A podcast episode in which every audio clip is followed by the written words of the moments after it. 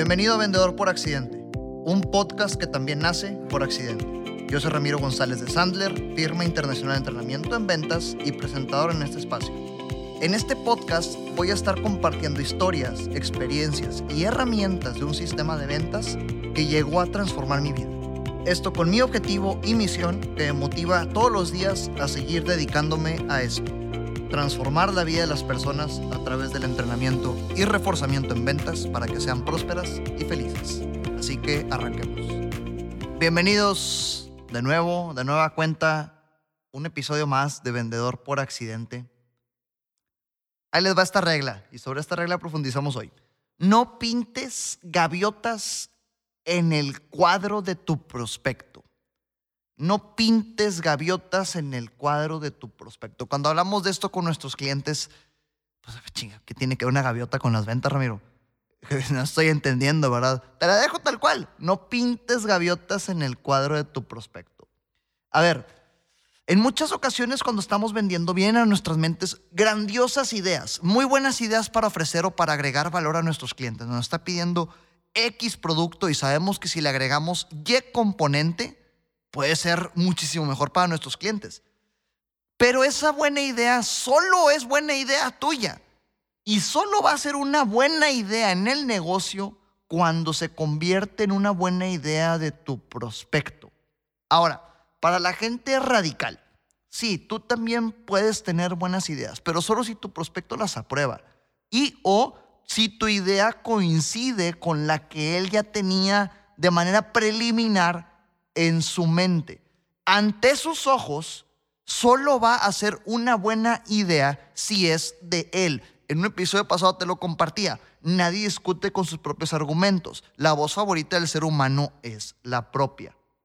Y pues siendo él que decide si compra o no, la verdad es que solo importan sus buenas ideas, no importan tus buenas ideas.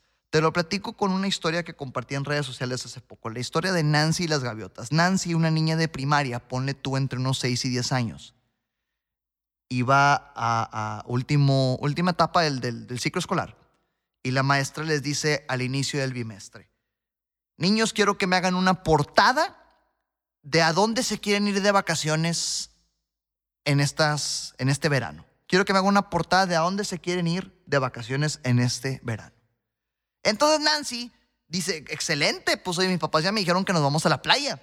Entonces Nancy se arranca con el dibujo de su vida, se arranca con la obra de arte más importante que ella tenía y empieza a dibujar. En su libreta, un cuadro, con una playa, imagínatelo una playa, un castillo de arena, una palmera, el horizonte, las olas, las herramientas para jugar a una familia, un paraguas, nubes, el sol poniéndose. Le metió todo su empeño Nancy a este dibujo, el dibujo de su vida, su sueño hecho realidad, pero en un dibujo. Pasan 30 minutos, va con la maestra, Nancy la primera en levantarse después de su portada, súper contenta y orgullosa de su obra de arte y le dice a la maestra, maestra, aquí está mi portada. Y la maestra le responde, mi amor, Nancy, te la bañaste. Está excelente tu dibujo, pero ¿sabes qué? Le falta un pequeño detalle. Y la maestra, viendo un poquito más perfeccionista, viendo que en el horizonte del lado izquierdo estaba vacío sin nubes, la maestra le dibuja un par de gaviotas, un par de gaviotas con su tinta negra. Entonces Nancy, al recibir su, su, su portada, aún y que tenía calificación de 100, al recibir su portada no dice absolutamente nada, va, se sienta, eran las primeras clases del día escolar, entonces fue un día muy complicado para Nancy. Se sienta, se regresa a su, a su, a su, silla, no habla con nadie en el recreo, se la pasa sola, nadie entendía por qué Nancy estaba triste. Total, fue un día complicado. Termina el día escolar, llega a su casa en la hora de la cena con su papá el papá le dice, Nancy, platícame, ¿qué fue lo que hiciste hoy en la escuela? Y dice, mira papi, la maestra me encargó de hacer una portada. Nancy todavía desganada, ¿no? Por, por, saber por qué, ¿verdad? Pero desganada.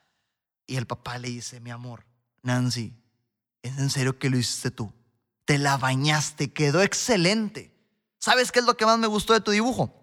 Ese par de gaviotas que está ahí adornando. Bolas, gancho al hígado. Das de cuenta que la herida de Nancy le pusieron limón y sal y chile. No, no, no, no, no.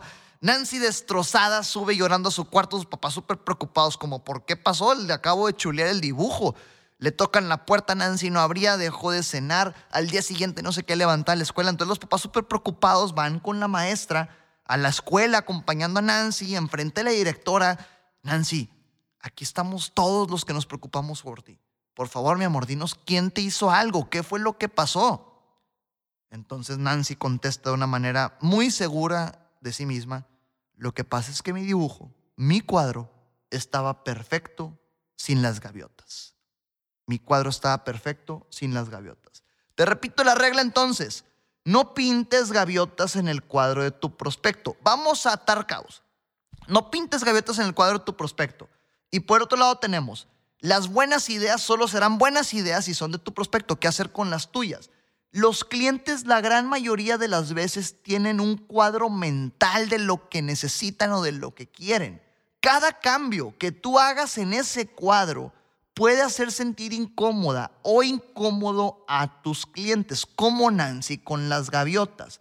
Cada cambio es un motivo más para desconfiar o rechazar tu producto o servicio. Cada cambio que tú hagas o que agregues a la propuesta o a la idea que tu prospecto cliente ya tiene en su mente es un motivo más para que crea que eres ese tipo de vendedor que únicamente quiere ganar más dinero, que únicamente quiere vender por vender, quiere picar los ojos.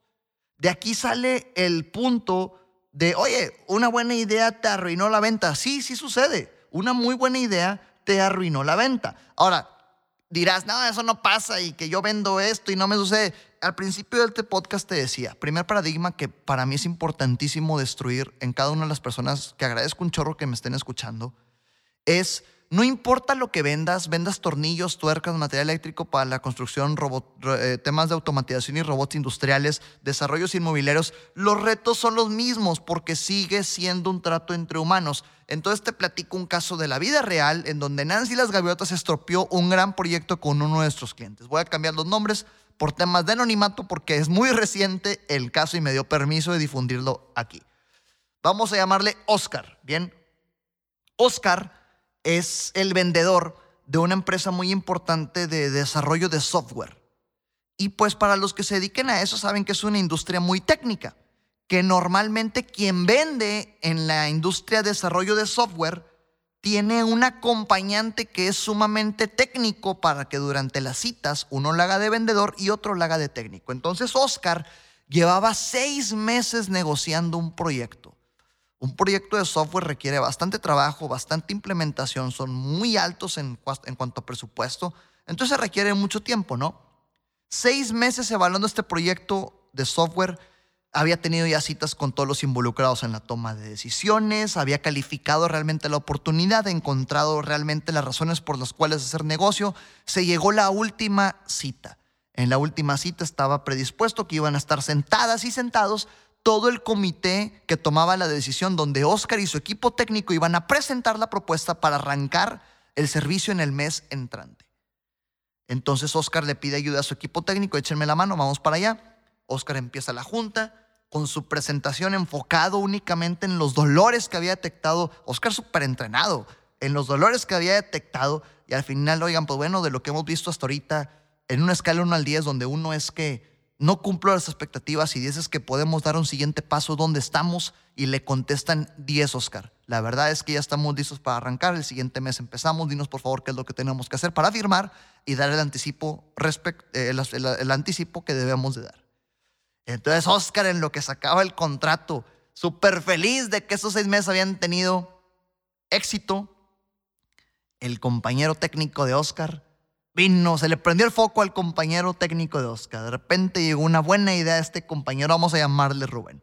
Entonces Rubén, contagiado de la emoción de Oscar, se le ocurre abrir la boca enfrente de todo el comité de decisión y les dice, y deberían de ver lo que viene en la nueva actualización del software. Va a revolucionar el concepto que conocemos en la industria. Entonces Oscar voltea a ver a Rubén que se le fueron la, todo, la sangre hasta el suelo y el comité que estaba reunido para tomar una decisión se voltea a ver unos a otros y, cambia el tono, cambia la verdad, miradas, cambia la acentuación entre todos, había armonía y había sonrisas, todo cambió.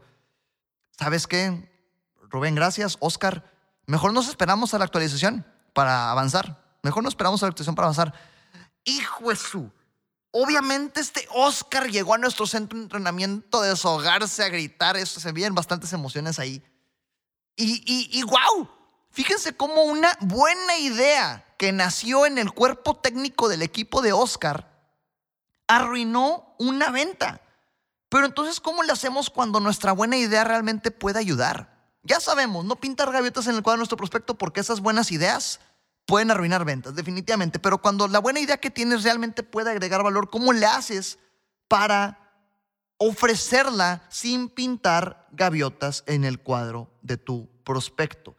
Cada que te pase esto, tienes que ponerlo o proponerlo de manera indirecta, de una manera que no suene a imposición, porque recuerda que las buenas ideas son de ellos, no tuyas, como con las preguntas correctas. Y con esto concluyo el, el episodio de hoy, porque la verdad era que entendieras y que te identificaras conmigo de esas buenas ideas que a veces nos arruinan ventas y o buenas ideas que tiene nuestro equipo que pueden arruinarnos ventas.